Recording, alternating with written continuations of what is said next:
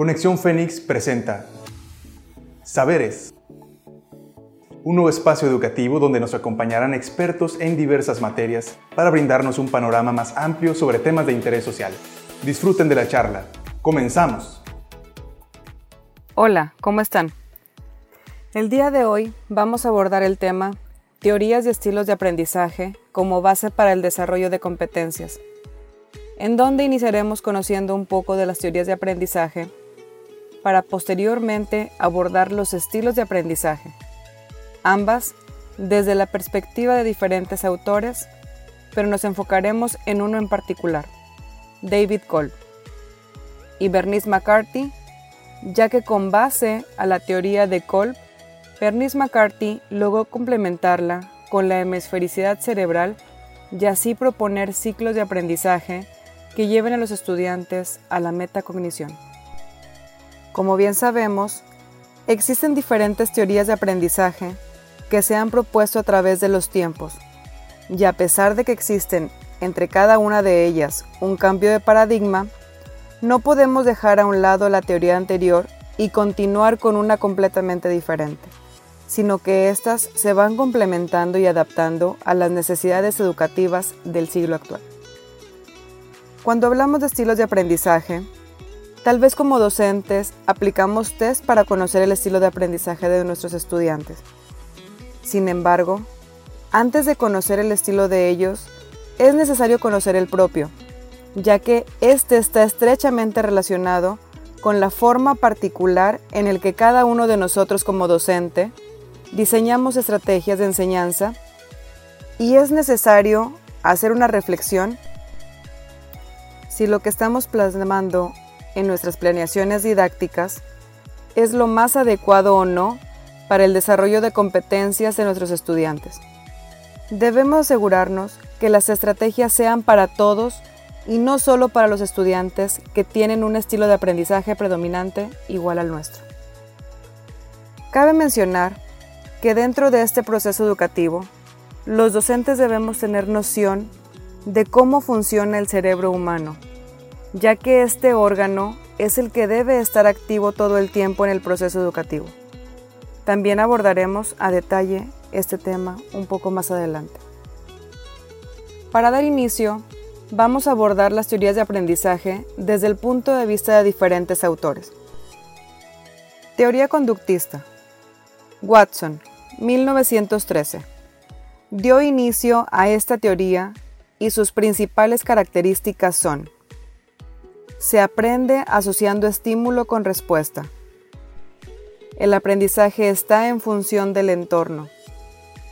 El aprendizaje no es duradero, necesita ser reforzado. El aprendizaje es memorístico, repetitivo y mecánico y responde a estímulos. Más adelante se propusieron conductismos alternativos asociados con los nombres de Hull, Tolman, Skinner, Cantor y otros investigadores y teóricos, y más recientemente con los nombres de Rachlin, Baum, Rives, Stats, entre otros. La teoría humanista. En 1943, Maslow propone su teoría de motivación humana, la cual tiene sus raíces en las ciencias sociales y fue ampliamente utilizada en el campo de la psicología clínica. A su vez, se ha convertido en una de las principales teorías en el campo de la motivación, la gestión empresarial y el desarrollo y comportamiento organizacional. La teoría de la motivación humana propone una jerarquía de necesidades y factores que motivan a las personas. Esta jerarquía se modela identificando cinco categorías de necesidades y se construye considerando un orden jerárquico ascendente de acuerdo a su importancia para la supervivencia y la capacidad de motivación. De acuerdo a este modelo, a medida de que el hombre satisface sus necesidades, surgen otras que cambian o modifican el comportamiento del mismo, considerando que solo cuando una necesidad está razonablemente satisfecha, se disparará una nueva necesidad. Autores como Carl Rogers, también hablan de la teoría humanista con enfoque en la personalidad. Teoría cognitivista, basada en los procesos mediante los cuales el hombre adquiere los conocimientos. Se preocupa del estudio de procesos tales como el lenguaje, percepción, memoria, razonamiento y resolución de problemas. Toda persona actúa de acuerdo a su nivel de desarrollo y conocimiento. La teoría de desarrollo cognitivo de Jean Piaget es una de las más importantes. Divide el desarrollo cognitivo en etapas, caracterizadas por la posesión de estructuras lógicas cualitativamente diferentes, que dan cuenta de ciertas capacidades e imponen determinadas restricciones a los niños. Sus principales autores son Jean Piaget, con el desarrollo intelectual por etapas. Jeremy Brunner, con aprendizaje por descubrimiento. David Ausbel, con aprendizaje significativo. Robert Gagné, con niveles de aprendizaje. Howard Gardner, con inteligencias múltiples. Lev Vygotsky, con desarrollo cognitivo mediante interacción social, entre otros. Existen otras teorías como la sociocultural, el conectivismo, sin embargo, hoy nos concentraremos en el constructivismo. Teoría constructivista. Es concebida como una propuesta sobre el análisis del conocimiento, sus alcances y limitaciones. Constituye un rompimiento con el núcleo del programa moderno que se basaba en la creencia en un mundo cognoscible.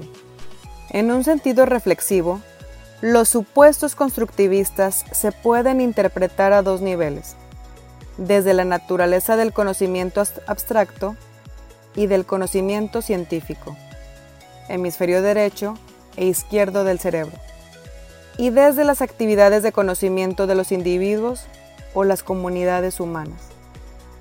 Así, Jean Piaget enfrentándose a las posiciones innatistas y empiristas dominantes en su época, propuso que el conocimiento es el resultado de la interacción entre el sujeto y la realidad en la que se desenvuelve. El individuo, al actuar sobre la realidad, va construyendo las propiedades de ésta, al mismo tiempo que estructura su propia mente. Dentro del constructivismo existen varias posturas, entre ellas constructivismo psicológico, material, eficiente, formal, final, educativo. Este último plantea que lo más relevante en el proceso de aprendizaje es el desarrollo de tales habilidades y no los contenidos.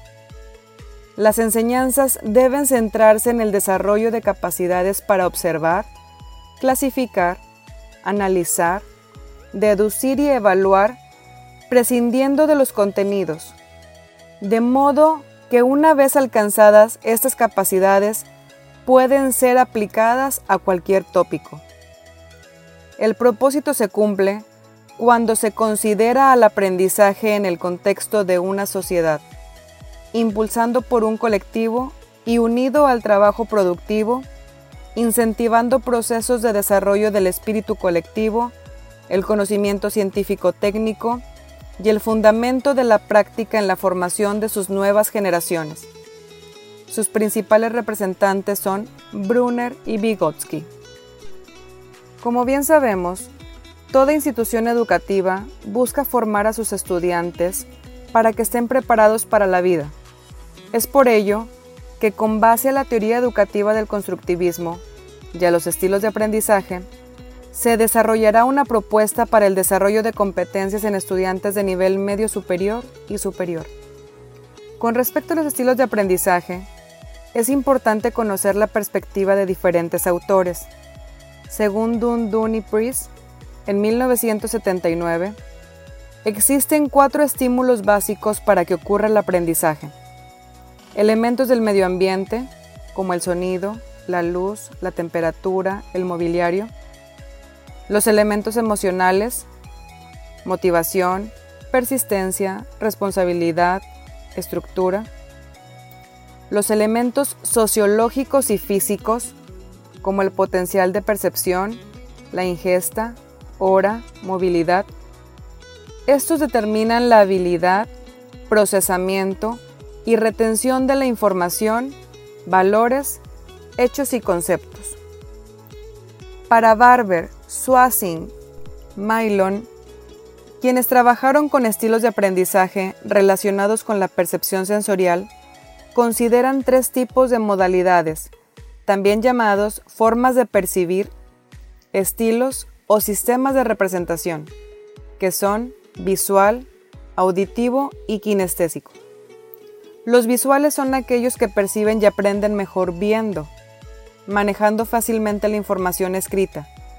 Gustan de las descripciones y recuerdan las caras, mas no los nombres. Visualizar las cosas detalladamente. El auditivo es aquel que emplea la voz y oído como principal canal para el aprendizaje. No tiene visión global, recuerda sonidos, los nombres, mas no las caras. No visualiza detalle. Mientras que el kinestésico, táctil, se refiere a que para poder aprender es necesario palpar a través del tacto, actuar y hacer productos y proyectos. Por otra parte, David Kolb planteó su teoría de estilos de aprendizaje en 1984 al examinar las fortalezas y debilidades que los estudiantes tienen para aprender. Señala que existen cuatro estilos de aprendizaje. El convergente, divergente, asimilador y acomodador. Los alumnos convergentes son aquellos que buscan la aplicación práctica de las ideas, sus conocimientos están organizados y pueden resolver problemas específicos mediante el razonamiento hipotético deductivo. Las estrategias metodológicas que prefieren son actividades manuales, proyectos prácticos, hacer gráficos y mapas, clasificar información, ejercicios de memorización, resolución de problemas prácticos, demostraciones prácticas. Divergente es aquel alumno que tiene alto potencial imaginativo y flexible.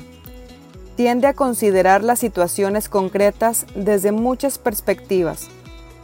Las estrategias metodológicas que prefiere son la lluvia de ideas, ejercicios de simulación, proponer nuevos enfoques a un problema, predecir resultados, emplear analogías, realizar experimentos, construir mapas conceptuales, resolver rompecabezas, adivinar acertijos.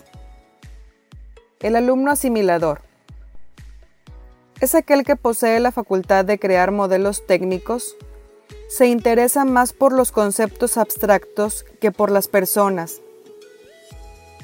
Las estrategias metodológicas que prefiere son los informes escritos, la investigación de un tema, hacer apuntes, los debates, las conferencias, lectura de textos, ordenar información. Alumno acomodador. Es aquel que tiene preferencia por hacer cosas, proyectos o experimentos. Se adapta e involucra fácilmente a situaciones nuevas. Es el más arriesgado de los estilos de aprendizaje. Y él prefiere estrategias como trabajos grupales, lecturas cortas, discusión socializada, gráficos ilustrativos, ensayo y error. También podemos mencionar algunas características que definen a estos estudiantes.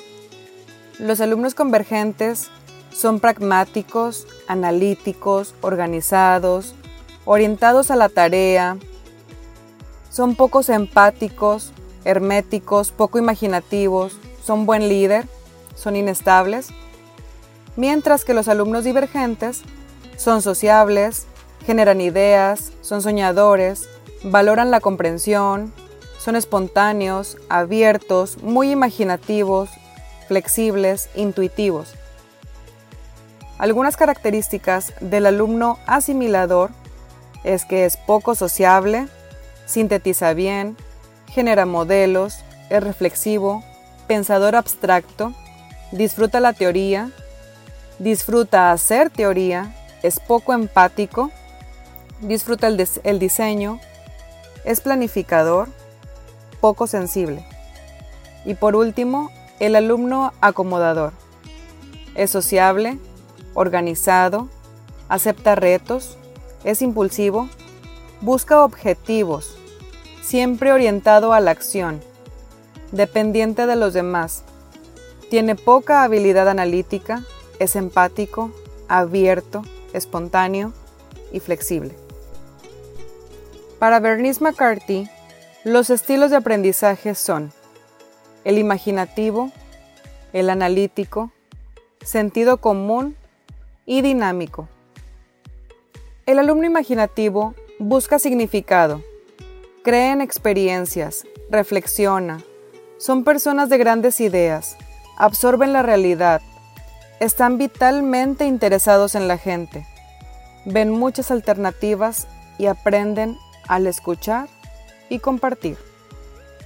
Los alumnos analíticos buscan la competencia intelectual, creen en el conocimiento experto, reflexionan sobre teorías, son grandes planificadores, forman la realidad, están vitalmente interesados en conceptos, critican la información y aprenden leyendo y haciendo investigación.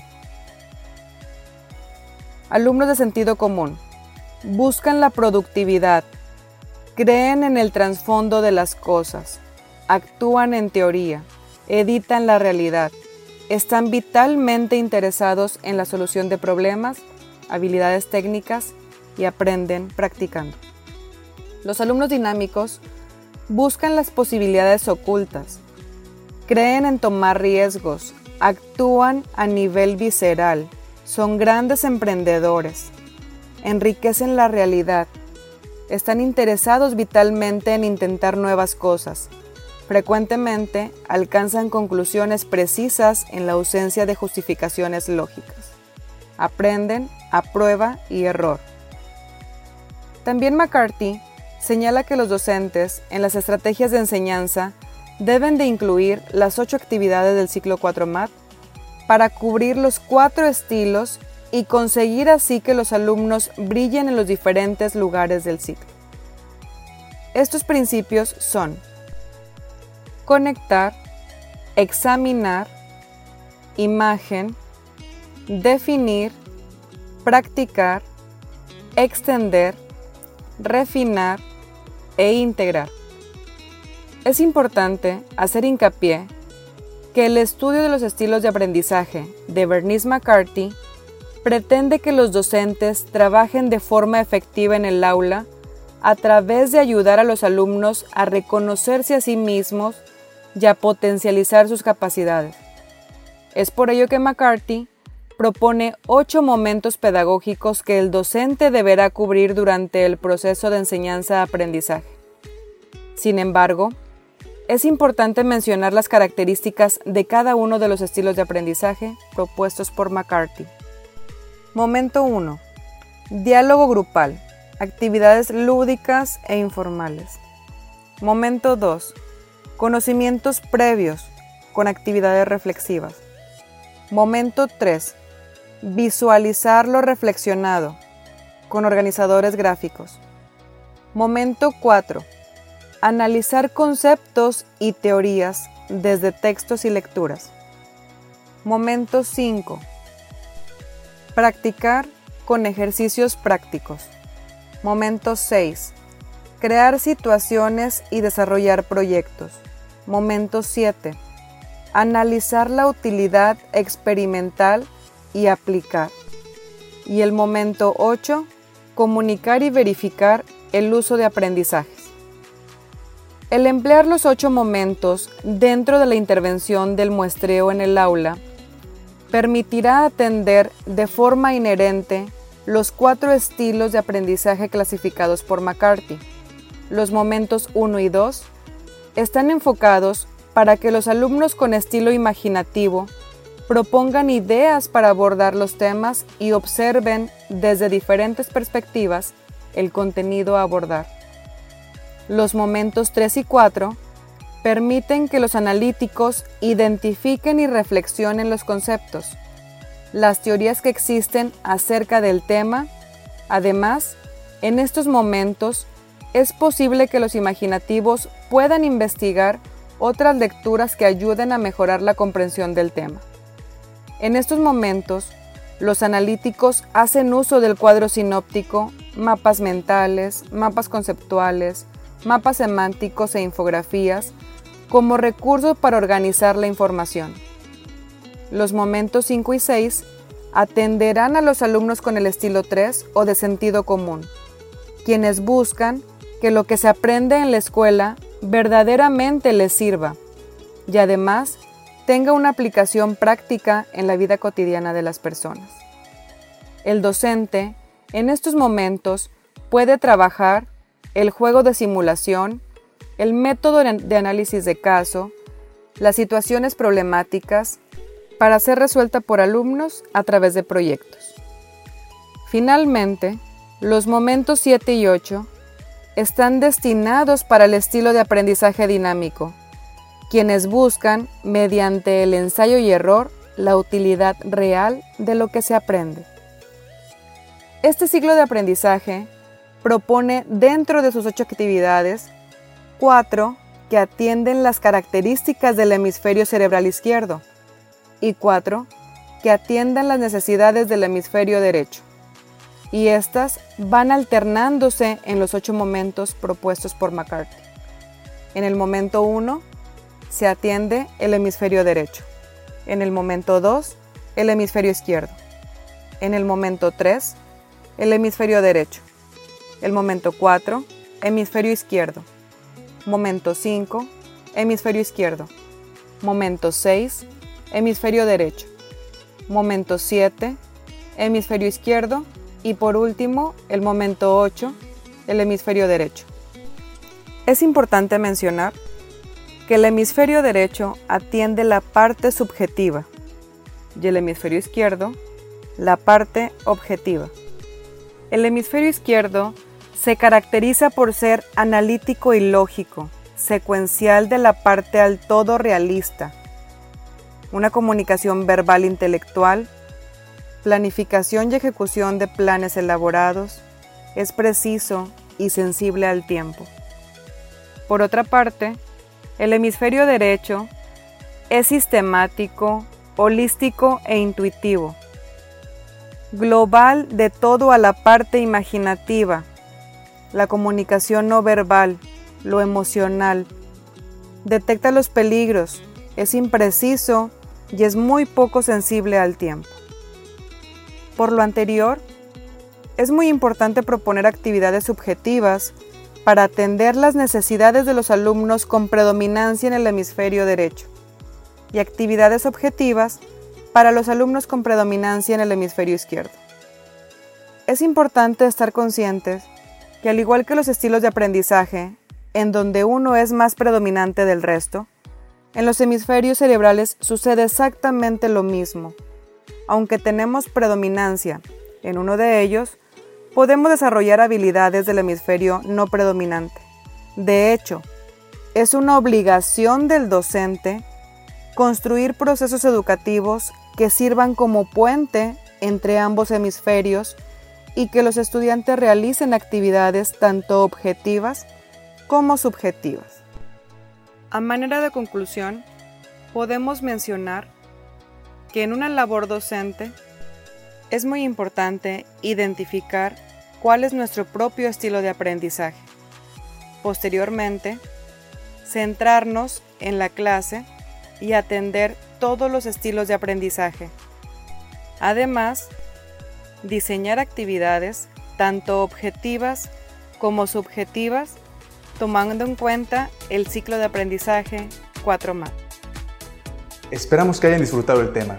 Recuerda que recibimos todos sus comentarios al correo conexionfenix.cncivirtual.mx o mediante redes sociales. Nos pueden encontrar como Universidad Virtual CNCI Oficial en Facebook, Instagram, YouTube, Spotify y TikTok.